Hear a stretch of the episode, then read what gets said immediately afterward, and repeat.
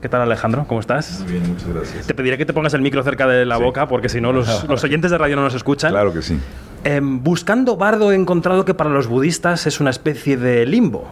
Uh -huh. Entre la vida y la muerte, entre un lugar y otro, entre Estados Unidos y México, por ejemplo. ¿Esta idea rondaba tu cabeza cuando empezaste este proyecto? Sí, más que una idea, eh, nació como una, una un viaje interno eh, para poder darle un poco de sentido, eh, quizá, y digerir una cantidad de experiencias, emociones, eh, anécdotas, pensamientos, sueños, miedos, de cosas que en los últimos 21 años, uh, hace un día como hoy, mi familia y yo, el primero de septiembre del 2001, emigramos a los Estados Unidos. Y eso eh, esa, esa conciencia de inmigrante, cuando, cuando la narrativa de tu país y de tus afectos toma tiempo y distancia, eh, pierdes algo, se va disolviendo, se va perspectivizando y empieza a hacerse un poco fluctuante, como una nube que siempre es y nunca la misma.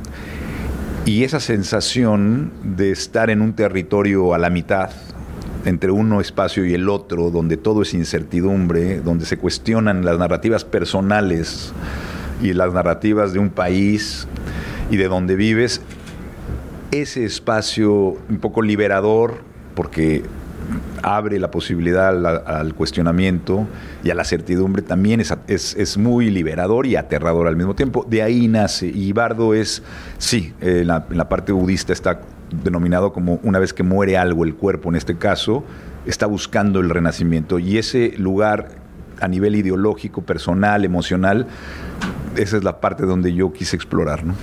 Los periodistas somos parte central de la película y el periodista que es que eres tú pero no eres tú, Daniel, viene a decir que viene a mostrar un cierto arrepentimiento de haberse acercado al gran capital, a la gran nación, pero a la vez yo creo que lo entiende como un vehículo también para llegar a la gente.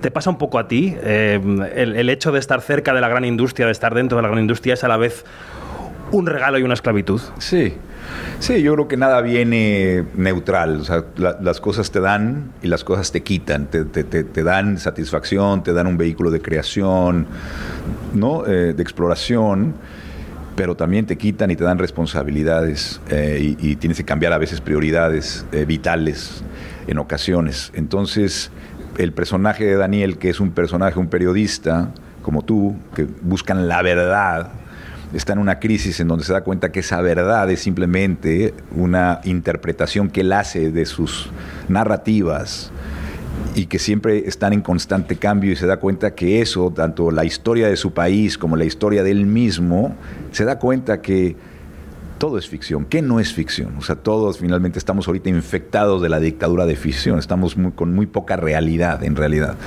Y, y empieza a encontrar que es la ficción la que araña la realidad quizá más porque no debe de ser verdadera, sino honesta.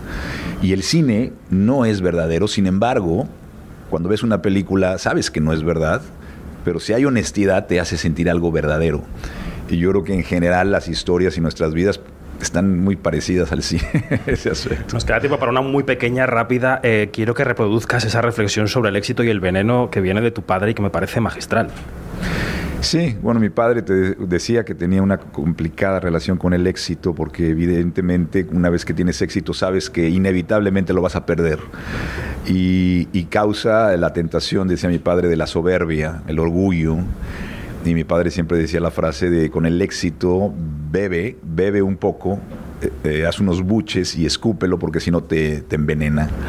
Y es una frase que siempre me, quedó muy grabada porque es, es muy cierta no te puedes creer el éxito y el éxito también exige una serie de cosas que no todo es, no todo es bueno. eh, el fracaso puede ser más benigno, creo yo. Pues sí.